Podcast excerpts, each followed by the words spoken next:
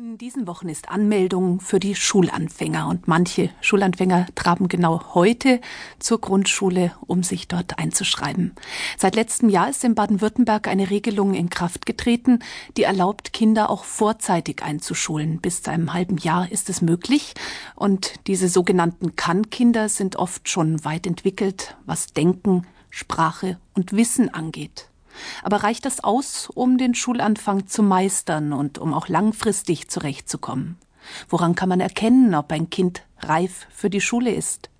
Darum geht es heute in Eckpunkt Live mit der Kindertherapeutin Christiane Lutz. Am Mikrofon begrüßt sie Susanne Pölchau Anmeldung für die Schule, Anmeldung für die erste Klasse. Heute ist der spannende Tag für viele Eltern und Kinder. Für andere steht es in den nächsten Wochen an in Baden-Württemberg.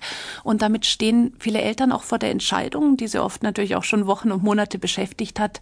Soll ich mein Kind jetzt wirklich anmelden? Ist es wirklich schulreif. Es gibt ja zwei Möglichkeiten. Über die Kann-Kinder habe ich schon was gesagt.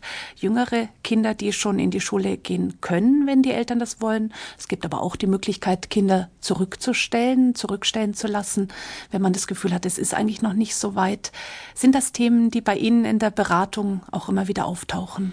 Es ist sicher eine ganz wichtige Überlegung, weil die Kinder ja mit der Einschulung diese wichtige Schwellensituation bewältigen müssen aus den spielerischen Möglichkeiten im Kindergarten, wo man noch ein großes Maß an Freiheit hat, auch im Rahmen des Besuchs. Man kann mal wegbleiben, muss nicht so pünktlich da sein.